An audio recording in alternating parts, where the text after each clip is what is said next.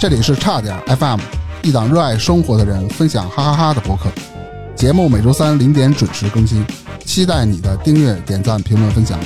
微信搜索“差点儿 FM” 的全拼，加入听友群或投稿给我们。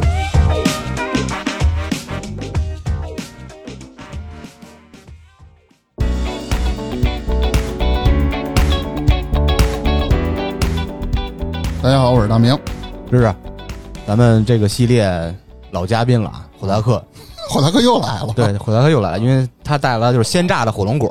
他是本来什么呀？跟家剥完皮以后吧，放一个保鲜袋的给咱带来，结果路上挤车挤成鲜榨的了，还行，挺甜的。手工挤的啊，啊，咱就不闲聊啊。既然火达克来了，那聊的东西呢，呃，大家也都应该知道，特别搓火啊，嗯，还是围绕这个神秘事件去聊啊。嗯。之前讲了一个什么迪亚特洛夫，那比较有名嘛，对。我几个人登山的时候发生意外，你呃几个人？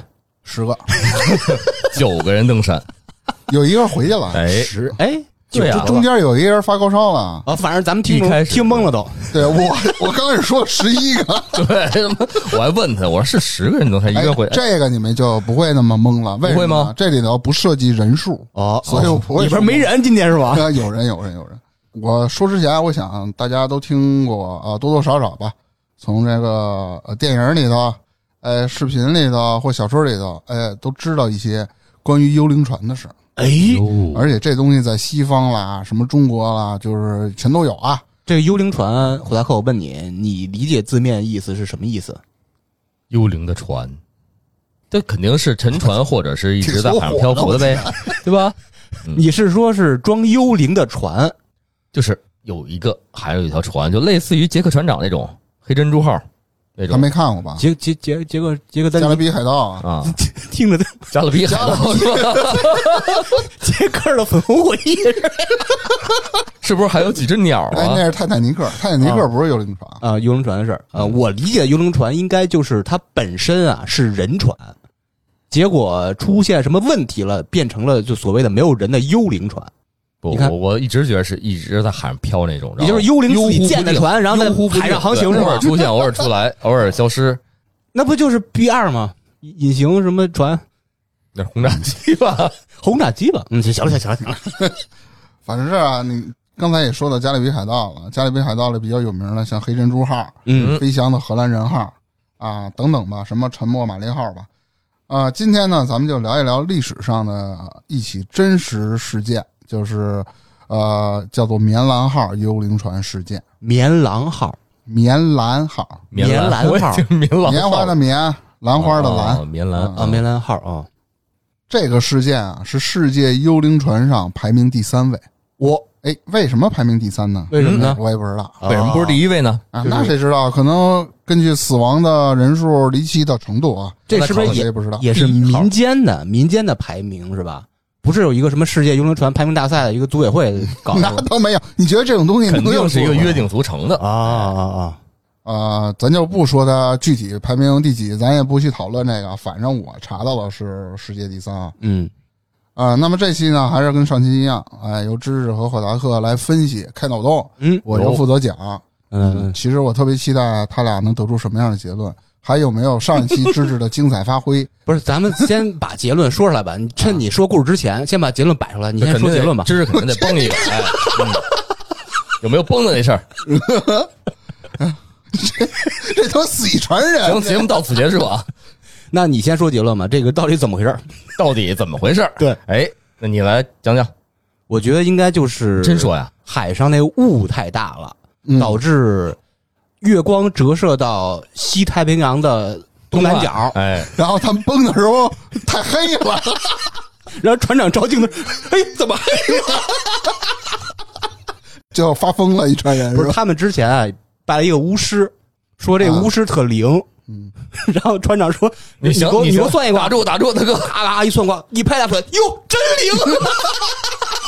就成幽了，幽灵什么玩意儿？幽灵船吗？行行行不是听大门好好说说啊。行啊，那据这个，不是，你还记着故事吗？嗯那我开始讲吧。呃，我翻了挺多资料的啊，有资料写的长，有资料写的短，我也不是特别专业啊，我就把这些资料综合到一块儿了，来给大家讲这么一事儿。这事儿大概其是怎么一回事呢？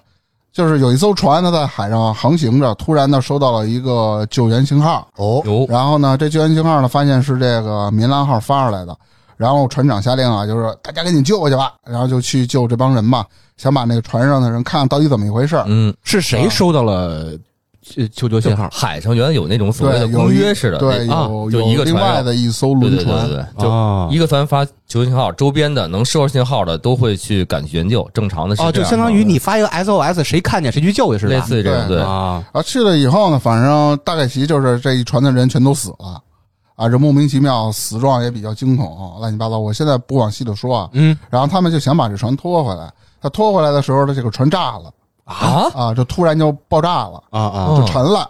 所以具体他们也没把这船给拖回来，反正大概其就是这么一一个事儿吧。嗯嗯。行，哎，反正呢，我当时说了，这些死状的现场啊，反正一些老练的，你想在海上坐轮船、做一些贸易的这些老水手都吃过见过，对吧？嗯。啊，反正据他们描述呢，他们从来没有像登上棉兰号这种情况，让自己感到心里特别不太舒服，嗯就各种的诡异的事儿啊。哦好，我现在跟开始给大家捋啊。那事情的开端呢，我也说了，就是从一个诡异的这个求救信号，咱开始聊啊。哎，话说啊，在一九四七年的六月份啊，一艘美籍名叫“银星号”的船只正按照惯例啊，在马六甲海峡进行巡游。迎新号是吧？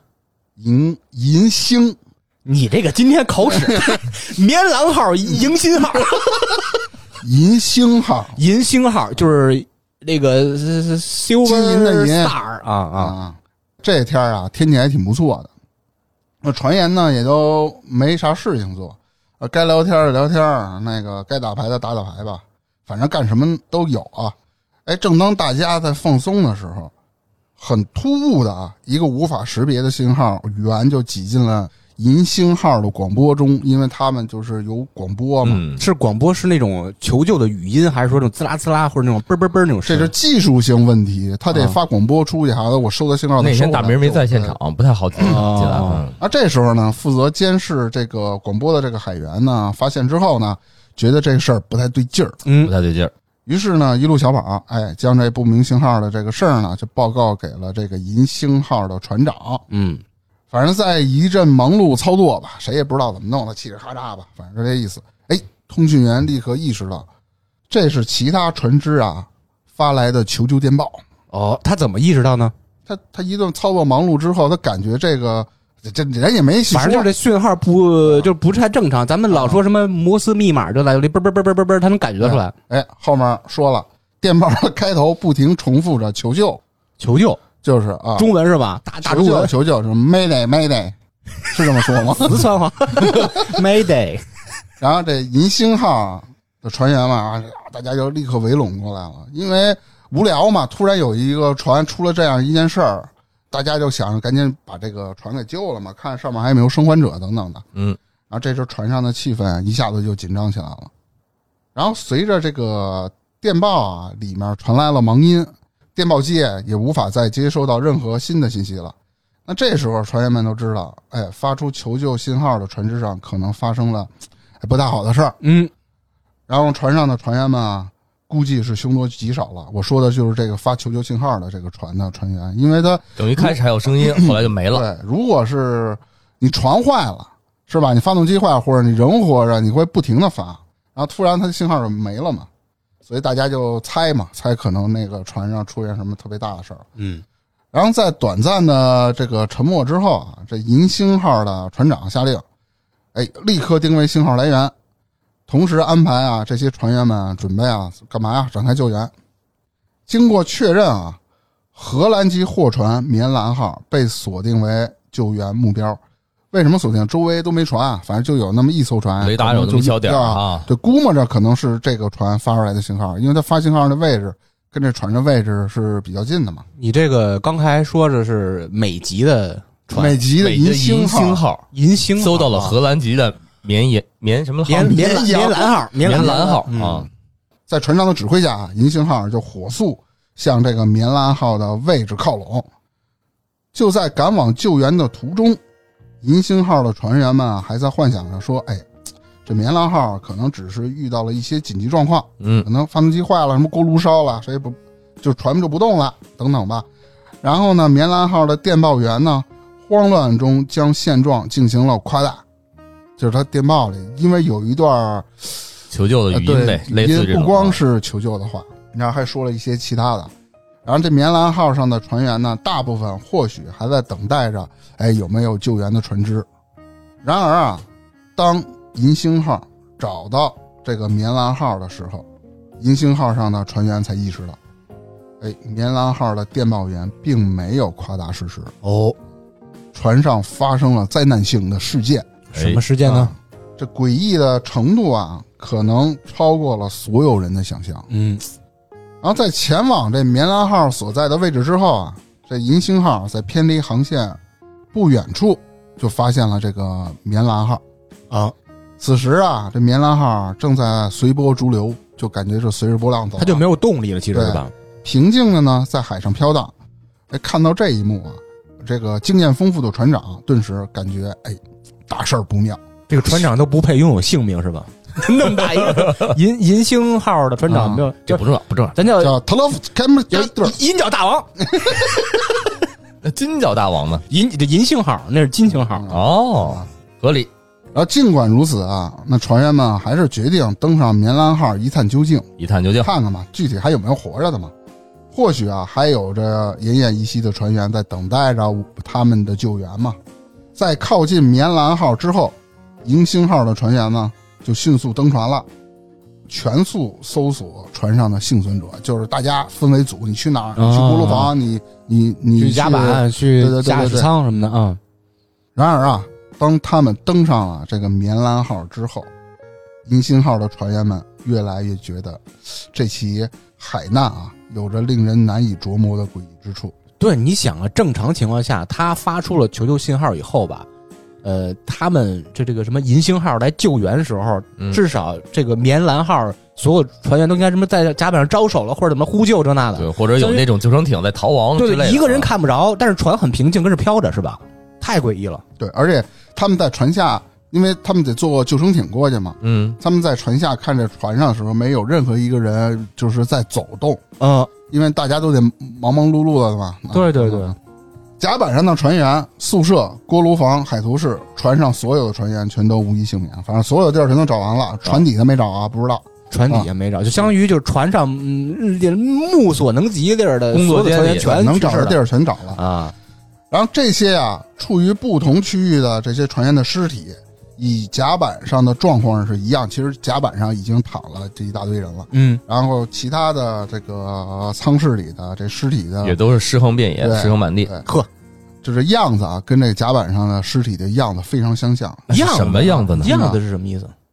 什么样子呢？嗯异常惊恐，感觉是被什么惊吓而暴毙死亡。面部扭曲，对，就是看见什么不好的东西了。张着嘴什么睁着眼那种的是吧？哎呀呀对对对，甚至啊，连带上小船的小狗也以一种咆哮的姿态死去，哦，就是狗冲着那个船汪汪汪然后就死了。嗯，似乎在临死之前啊，依旧在奋力的反抗着什么，就是这些人，嗯，还有这条狗，等于就是那诡种异啊。瞬间暴毙，就刚看了一恐怖事情，还没来得及反应，瞬间暴毙了。嗯，就停留在那个惊吓阶段就是是，就在众人不知所措时啊，银星号的船医啊又发现了这次海难的另一个诡异之处。船医对，船上的医生啊，就是布鲁克。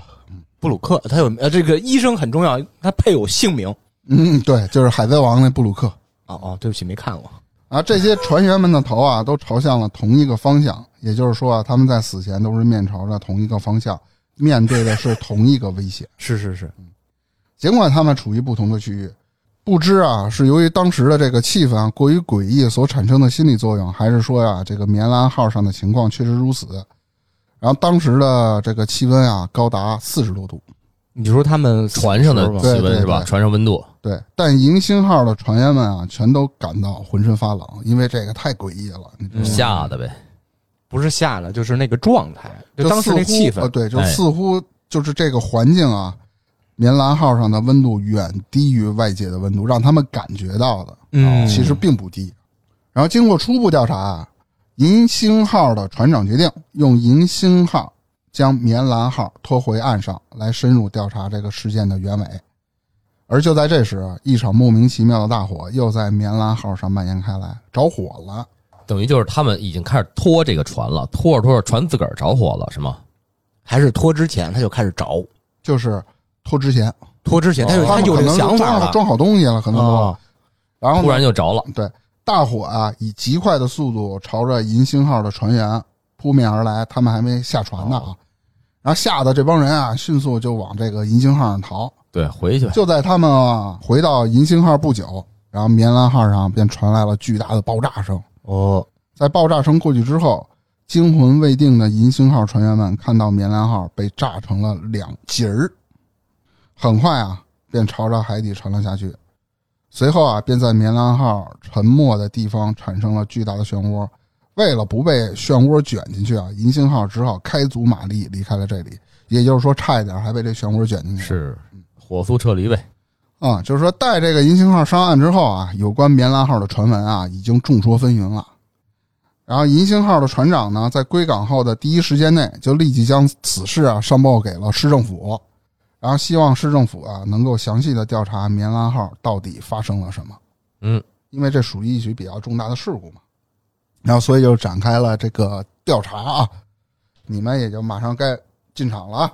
进入正题了。啊、然后在这个年代啊，人们很多时候啊还是依靠着纸张来进行船只的登记。政府啊，在得知了棉兰号的离奇事件后，立即啊派遣工作人员前去档案处调查或翻阅关于棉兰号的记录。但蹊跷古怪的事情发生了，无论啊工作人员怎样翻查船只的登记档案，都没有一艘叫做棉兰号的船只。哇，哦，没有哈，但是银星号的所有的船员啊，都可以证明那艘船以及那些诡异死相的尸体的存在。就是说，你你你登记那个纸上没有，但是我们确实看到了。嗯，啊，这样的诡异事件呢，吸引了一大波媒体的追踪报道。媒体不就好这个吗？是吧？嘿，然后一段时间啊，所有的报纸头条都是有关这个棉兰号的事件的猜测，连带着银星号的众人啊，也就小火了一把。这传言那传言啊，记者采访 你看看，啊，但公众的热情来得快，去得也快啊！一旦一个事件啊被翻来覆去的炒了个十遍八遍，对吧？嗯大家也就腻歪了。他说他，他说他的，基本上说的也都差不多嘛。况且啊，这棉兰号的事件调查啊，一点进展都没有。嗯，哎，公众啊，很快就被别的社会事件了、八卦了、娱乐的等一些新闻所吸引，将棉兰号抛在了脑后。但是是吧？嗯，你们可以现在先进行一个简单的初步的分析，不是你这个是有结果的是吗？已经调查的没有一个肯定的悬案嘛，都是悬案啊，就就就就跟相当于跟之前说有好几种的猜测是这意思吗？。对对对，哎，老火，我猜完了就是你了。好，该是我猜了啊。你是你猜结果什么的？的？行好哎，行整整衣服。那个，你让我猜什么呀？不是，你先梳理一下这整个的呃这个这个这个各各种关键点。哎你看那个哪个点是有问题的？行我给你梳理一下啊。啊，好，海上有艘船，啊，船停电了，这个玩具船吗？这个棉兰号这个东西啊，是不是登记在册的船只？查无此船。查无此船。嗯但是这个银星号所有的人，包括船长，包括那个大夫，就什么布鲁克林是吧？他们都知道，并且作证，确实有这个亲眼看着了，这棉哎兰号。这么一船，就是没船，而且去救援，去去这那去看见尸体了，看爆炸了，看见火了，这种这种这种东西全能证明。是喽，所以说，这个公众猜测，你就是公众，你怎么猜？假的。哎，你们一伙人攒了一个局，骗我们相信有这么一故事，目的是什么？把你们自个儿人炒火了，要想在抖音上开号，一一一一九四七年是是吧？嗯，你就当他没说。哦，我他妈前面都说了，这是一起真实的事件。操不是胡说八道吗？怎么啊，真实事件是吧？对啊，都是真实？人对被证明确实有这大明老师讲的故事都是真实的。你知道海它能反射，哎，就是反正是这些人都亲眼组建这个船，然后并登上船，亲眼看到船上的尸体了，这些他们我我船员相信，都可以证明。我相信这个。但是他们上了岸，到了港一查这个记录，这个船从来没存在过。这里有事儿，这个事儿就是黑船，你们有没有考虑过这个？不是不是黑船，这我刚才想的还有一可能就是啊改，就林出海改了船名了，不是登记的船名。就船名一般刻在船身嘛，船舷上嘛，对吧？一个大大字母一串儿，他没准是有可能为了某些事儿，比如偷渡或者什么事儿啊，咱咱咱胡猜。嗯他上港之前把那个原来伪装一撕，哎，我嗯弄一个假的名字，我在海上行驶，似查不相识。嗯，嗯，当时那个甲午海战是不是也干过这种事儿？哎，这我没参加，不知道。嗯或者还有一种可能是是政府或者某个组织官商勾结，啊，对啊，他们干些脏事儿的。对有也有可能啊。嗯然后咱继续往上说啊，啊，直到了这个一九五三年，哎，有一个历史学家叫做罗伊，哎，开始着手啊对棉兰号的海难事件进行调查。嗯他在啊一个全球传播的注册中心、国家航海博物馆、新加坡海事局啊等地啊翻遍了这个船只的信息，都没有找到这艘船名叫做棉兰号的货船。嗯等于说他翻一遍还是没有啊。于是啊，他判断这起棉兰号海难事件有可能是一个编造出来的故事。哎，正当他决定放弃的时候，一个教授给他一本书，却为他提供了一个新的线索。这本书名啊叫做《南海的死亡之船》，哦，是一个曾经啊参加过二战的海军所写的。书中啊对棉兰号的海难事件啊有着非常详细的描述，尤其是罗伊通过调查所得知的银星号的细节，也在书上记载的一模一样。哦，让人觉得啊这本书并不是他编造出来的，更像是作者也是当事人之一哎，这有点意思了。啊。而这本书啊提到了棉兰号是一艘美国军方征用的黑船，它是由亚洲出发运送生化武器前往美国，因为货物啊十分特殊，所以这艘船啊避开了普通的航道，然后呢就是选择无线电静默，类似于这种的，静静的在海上航行啊。可是不久后啊，意外发生了，船上的这个生化武器啊发生了泄漏，导致了棉兰号上所有船员的死亡。随着这条线索啊，罗伊就开始寻找这本书的作者，叫什么呢？奥托·米尔克，以求证啊这个故事的真实性。可是啊，却发现他在两年前就已经去世了。嗯之后，海洋学者啊，这个马斯丁千辛万苦啊，终于找到了这个银星号，但是银星号的航海日志上却没有关于营救棉兰号的记载，你看看，而且银星号上还蔓延着一股诡异的气氛，所有的船员就好像都事先说好了一样，都不肯接受马斯丁的访问，更加不愿意透露有关棉兰号的任何细节，可能被封口了。对，你看这两个反差出现了。第一个是刚上岸的时候，他们都特别愿意接受采访，媒体呀、对吧？挣钱呀、哎，挣钱，挣完钱之后，这五年过去了，还不止五年，差不多五年吧。过去之后，反而现在一个调查人人员个人身份去跟他们聊这个事儿，他们已经开始三缄其口了，不说了。这是为什么呢？你从中作梗了。哎，有道理哈。这事儿我得参与一下跟。那谁说？嗯哎别说兄弟，别别别别别别不能说，别别别别你一句话给他怼回来了。然后这个事儿啊，所谓的真相，但是我觉得里面也存在疑点啊。我先说这真相是什么？说是一九四七年四月，随着这个太平洋战争的结束啊，嗯日军可能与美军军方达成了某某种协议，交出了战时有关生化武器的一切研究成果。这个事儿其实在现在也是传的比较多的，嗯因为是日本那会儿是搞生化武器是相当牛逼的啊。然后因为生化武器的特殊性和敏感性，美国的军方呢为了将这些危险的物品啊秘密的运送回国，所以啊就征用了棉兰号这艘老旧的没有注册过的货船。这批货物啊是从偏远的港口出发，远离其他货船航行的航线，就是悄无声息的向美国航行。可是，在这个运输的这个过程中啊，可能是由于保管不当，或者是其他的一些原因啊，生化武器发生了泄漏，导致棉兰号上所有的船员全都死了。而四个小时之后，银星号才接收到了电报前来救援。生化武器的效果呢，已经随着海风飘散。上船的呢，也只是其中几名水手。他们啊，胡乱的对棉兰号搜查一番，很快呢就回到了银星号，所以当时可能身体并没有发现异常。最终因为棉兰号突然发生的这个离奇的爆炸啊，银星号的大部分船员都没有登上棉兰号，而银星号在事发之后，可能很快就被美国军方下达了封口令，对吧？但是我觉得不合理，就是如果是运送你说什么生化武器这种东西，它不可能只有一艘船运着生化武器，它至少有两到三艘在前在后，就跟咱们去一个卫，它成成一个编队，嗯，这样才合理。不不不，偷着运偷着运的，就越面积越小越好，越不容易被发现。怎么保证这个安全性呢？是吧？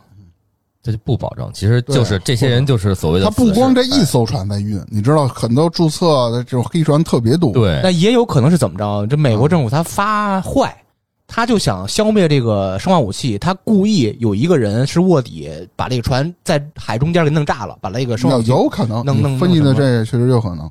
要不他船为什么平白无故的炸掉呢？可能也可能他们想掩盖这是一艘运送生化武器的船啊。嗯嗯我先说说我的感觉的疑点啊，哎，既然是化学货物泄漏，你登船的搜救的人为什么没有死或者出现致幻症状？我说的这是，你船上的甲板海风能把毒吹散，你舱室里呢，海图室里呢，是嗯，那都是关着门的。是它在密闭的空间里头，毒气怎么能散呢？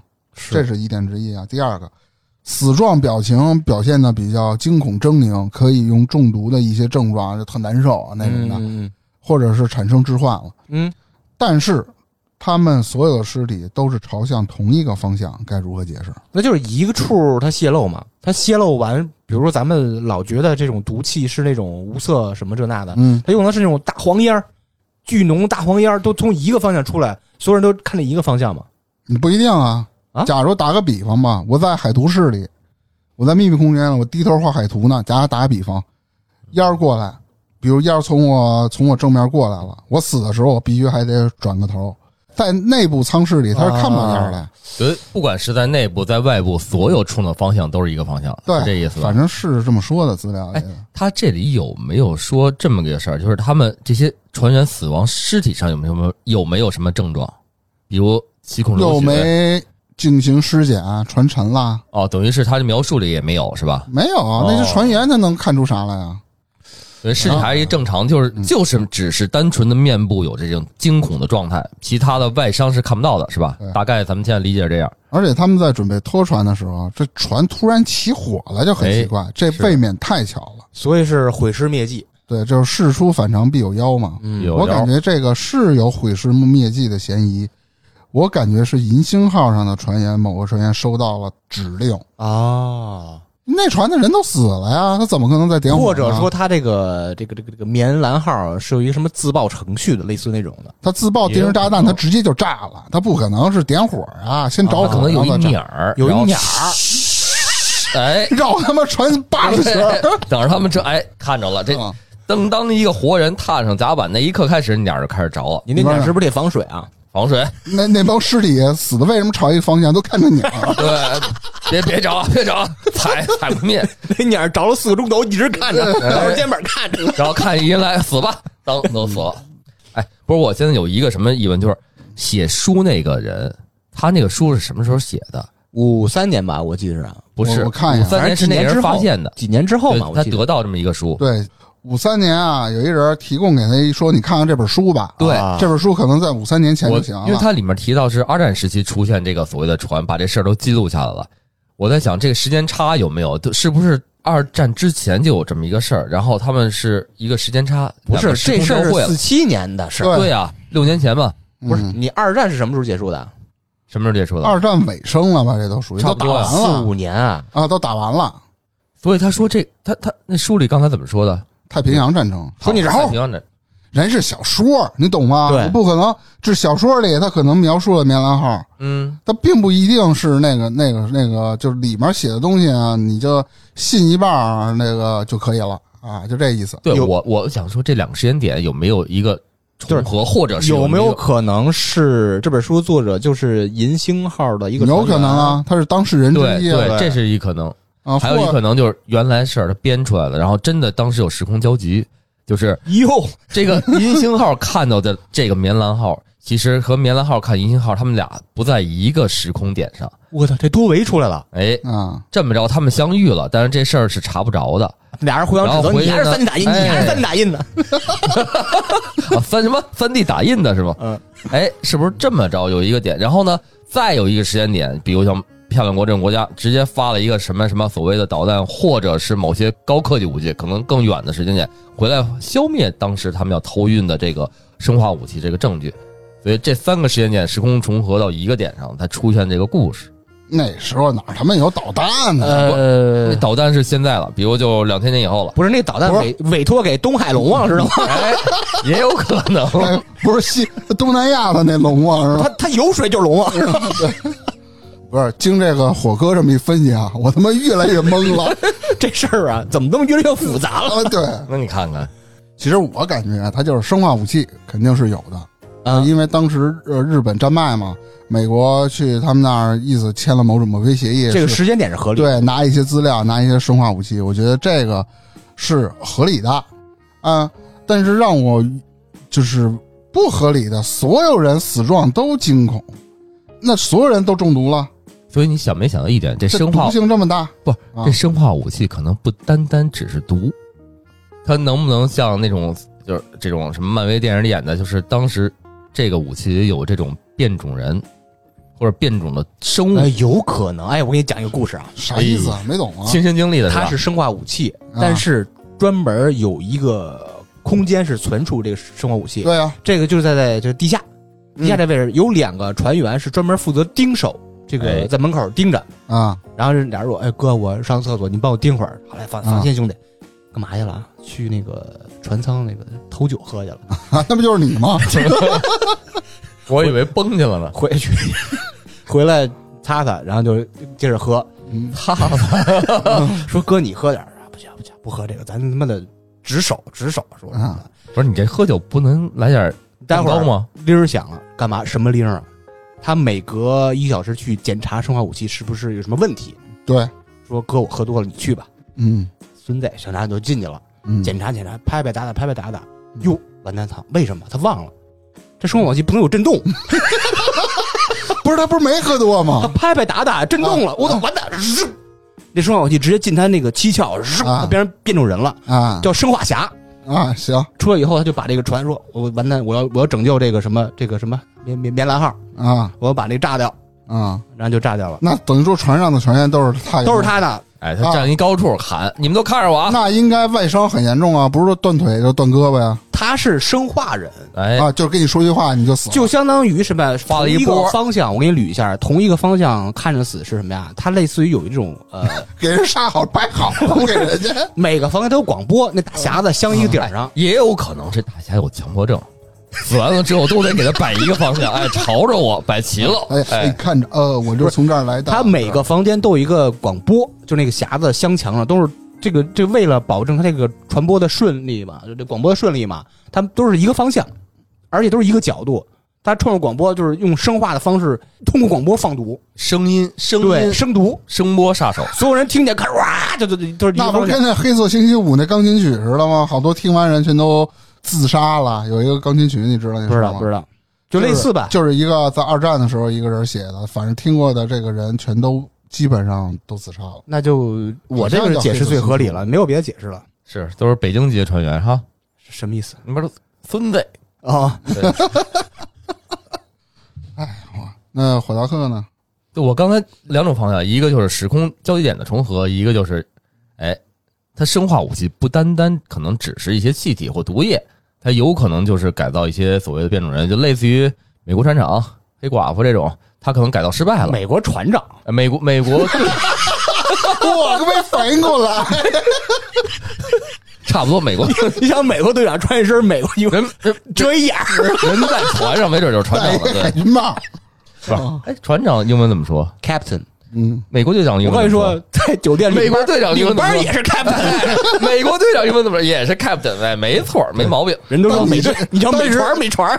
但你要说英文来说的话，我们没什么意见。你这都说出美国船长中文了都，音音译没关系，英英译汉没问题啊你接着说然后哎，就是这么着，他他他关着呀，就在船底下，他关着这么一个高致命的变态级的生物武器。哦，但是呢，他就是哎，两哥们儿喝酒，那哥们儿尿尿去了，然后回来到偷瓶酒回来，喝多了，嗯。这生武器借一个机会，哎，滋妞啊，就是你相当于我是钻这人，你是钻那人了，哎，是吧？他出来了，不钻，他出来了，出出来了，出来他慢慢爬，慢慢爬，从船底下爬到船二地下二层，地下二层爬地下一层，地下一层爬甲板上，哎，再往上爬爬爬，爬到船杆上，站在船杆上，对着船员开始大声喊：“你们这帮孙子都看看我！”哎，他们都冲一个方向一看的，哇一嗓子，一个声波武器一喊，这帮人瞬间。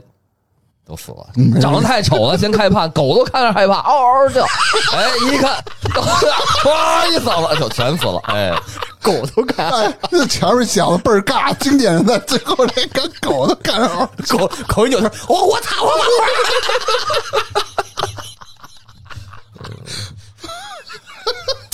合理，狗合理，合理。狗都骂中文了是吧？瞬间狗子学会说话了，这科技进步了，时代发展了。多你妈欠儿啊！趴在广播上去，不是爬爬在那杆儿上，杆儿上，杆儿上，杆儿没杆没杆，杆上有一瞭望塔，你知道吗？狗都气得骂人，这这多贱的慌！你想四几年的时候，那个雷达设备还不太高呢，得得有人站在塔尖上看周围的海事状况哎。等会儿哥，等会儿等会儿哥，你说的好像是那个小船儿，小船儿才有那个不要桅杆儿紧，没事，万一人家秀这么一杆呢啊，？他升国旗奏国歌还得敬礼哎是吧？对啊是啊那合理吧？就是有生化侠是吧？是有生化人对，有一生化，对生化，你说是生化物，侠啊他说的是生化生物生化之物爬上来欠儿对对对欠儿的。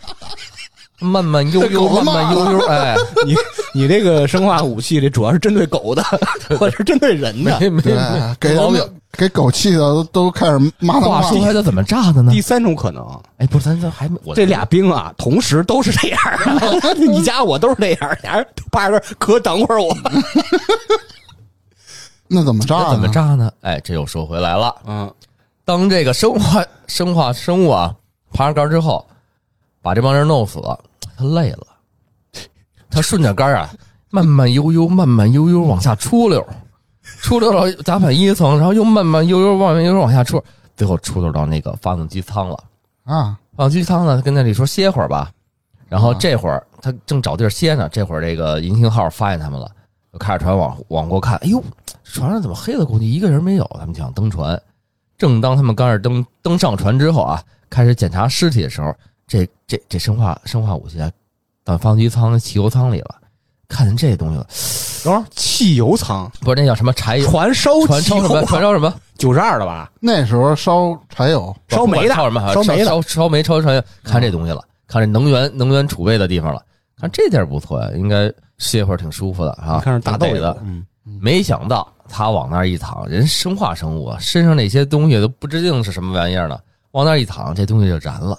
燃 了之后，他燃了之后，哎，那就暖暖和是吧？暖和这这躺着还挺好，越越越躺越暖和，越躺越舒服，正美着呢。呼嚓着着了，着了之后，噗 就炸了，哎，呼嚓 着着，着了，哎，就砰就炸了，哎，最后这船就船就没了。对，没准人就窜了一泡稀，稀里就是这个引燃物质，这个鸟儿，那鸟儿啊，滋溜多他妈滋溜滋溜像，呢这个。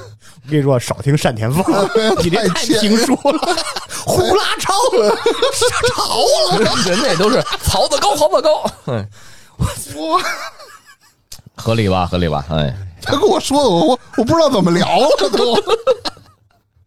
呃，行，你你解释吧，这个船就着了，炸了是吧？炸了，哎，啊啊，行，就串上了，嗯，你说生化之物，哎，他说的是生化侠变种人，哎不是生化之物，生化生物，生化生物他，不见得是个人，啊啊啊！它没准是狗，我说是生化侠生化小母狗也有可能，哎，那那匣子怎么爆炸的呢？什么匣怎么爆炸的？就是生化侠把干掉了，哎，船为什么会爆炸呢？船为什么会爆炸？我的想法啊，就是银星号上的人搞的鬼，哦，不可能船上突然哎不上人儿候没事儿一上人儿的着火了，对不对？哦，就你说的是银河号有那个卧底，对，可能他就要消灭证据，私底下跟美国军方能联系上的人，因为他是美籍的船嘛，是啊，你联系上了，可能当时给下达了什么指令，但是没给下达给船长或者谁，或者下达给了船长，船长委托一个人去办的这件事儿。啊也不是没可能。对，所以呢，这个我理解就是军方委托银星号的人毁尸灭迹，那还是政府的行为是吧？对政府行为。我对他这是比较正常思维、合理解释范围之内的东西。嗯我觉得你还是虎达克那合理。你那边 这么生化生我化看着是他妈叫唤，什么生物生化生物嗯生化生物是啥了？不见得人家他体态可能哎是那样的，是吧？是是，哪样呢？那个 那行，你不用说。对，你看又是他妈多维空间，又是生化生物。哎，你就告诉我，那变种人怎么最后把床给弄炸了的？变种人我觉得特别简单，你看过变大发了，自个儿看炸。看过那个漫威的各种什么变种人这那的，有那个什么能接胳膊接腿的，什么人人人那种，是还有什么有这这灵异那不是那灵异有自，个儿就能爆炸的，对功能有什么发冰的、发火的，什么能什么快速移动这那的。他是这个生物人吧，他臭，臭它那个有那种你知道吧？沼气沼气是？未必是沼气，你生物，你想象那个生化武器，肯定它不好闻，它不可能是玫瑰花香的那种生化武器，知道吗？它特臭，所有人都嫌弃它，嫌弃它，嗯，然后他就报复性的杀了所有船员。他嗯怎么杀呢？放了一个屁，我刚才不是说了广播吗？广播杀人嘛，这很正很普遍吧。啊，对，正常。这个他怎么点燃的火种呢？啊。他他他他饿了，他得吃点东西钻木取火是吧？火火找霍达克去了。哎，然后我就带着那变种生物来了，不是不是，他这么着，他突然想起霍达克来了，他他妈搓火的，然后就自燃了，你知道吗？不是因为之前有经验，啊，霍达克不是之前劝那帮银星号人闭嘴吧？嗯，他知道这事儿 他什么事儿？他说这火达克应该是神通很强啊，哎，去找我，不是要引火吗？找火达克说火哥您特搓火是吧？是啊，愤怒的是吧？正搓着呢吧。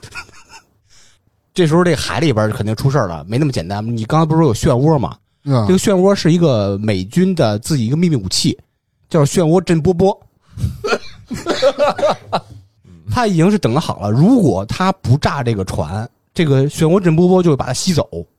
吸走完，它是一个快速通道，漩涡吸到海里边有一个有一个大水管似的大通道，日就走到白宫地下室。然后开个门，他们就出来了。对，哎，然后这变种人火大克出来了是吧？变种人火大克对，坐在办公室里呢。俩人合体了，哎，搓火，叫搓火侠，狗看了都害怕。哎呀这故事越来越合理了。对，就是幕后为首是火大克，这期太糊了，都什么玩意儿？啊，就是咱们新的漫威人物就是搓火侠，对，搓火侠。嗯，然后美国又新有一个英雄人物叫美国船长。啊，对 Captain 嘛，Captain。对，然后还有一个反派叫生化之物啊，是是生化侠，我他他说的是生化生生化生物啊，就是就是一坨粑粑。哎，你看，行了，甭管开脑洞开的怎么样吧，我觉得这期他俩这脑洞开的有点细碎。然后反正是这个事件，反正给大家讲了。那历史上的幽灵船事件有很多很多种，然后我推荐一下这个呢，有相关的游戏哦，叫黑象棋系列，我觉得应该有游戏机的，或者爱玩电脑游戏的，或者电视游戏的人您在玩，这个游戏叫什么名字？就叫棉兰号，黑象级棉兰号，黑象级。它就很多的系列，然后一年会出一个吧，大概。哦，啊，然后很多的幽灵船事件呢，历史上也都有。那有的呢，比这悬的乎的多的是啊。有有有，就各种船只乱七八糟的。反正今天就先给大家讲这么一个。哎，我觉得我也就不想再碰幽灵船相关的事件了。怎么都有阴影了？这是 这聊 不是你想你聊第三了，你不能不聊第二了，聊完第二不能不聊第一吧？行吧，我就争取努力一下啊。对，就是后边的这个幕后幕后黑手全是霍达克，是是是，我就是那个。这期啊，整体的感觉没有那么悬，但是呢，后影的这个存在的疑点也是有的。最后探秘这哥们儿到了他也不了了之了，因为没有船员没有人跟他透露任何消息之后，他这事儿就就结束了。至少在你跟我们表述里，这事儿就没了。对啊，后文就没了嘛。因为他也到了也没探清楚这事儿是怎么回事，是不是他们编造的？对只有当事人才知道。就是一个历史悬案了。悬案，对嗯，就是给封口费了嘛。就跟那美国登月的阿姆斯特朗似的，回来以后啥也都不说了。这事儿也啊，是这事儿不是也的事儿啊特。别悬吗？说在登月的时候可能看见了什么东西，对，月球的背面啊，这事儿咱就不深究了，深究也没有什么太大意义。那大家如果对这个事儿呢有什么见解，或者是你推荐给我有什么想听的幽灵船事件，我可以去找一些资哎，料。不单单是幽灵船啊，嗯啊幽灵飞机也行。哎，啊，那那幽灵飞机什么这航班那航班的，哪怕小的咱幽灵小轿车都有很多事儿。嗯，幽灵自行车，呃搓火匣似的。对对对，后面一一大串火星子，嗖喽嗖喽的跟着。行，那这期咱们就聊到这儿。然后你们是认同芝芝呢，还是认同火大克呢？我说啥了？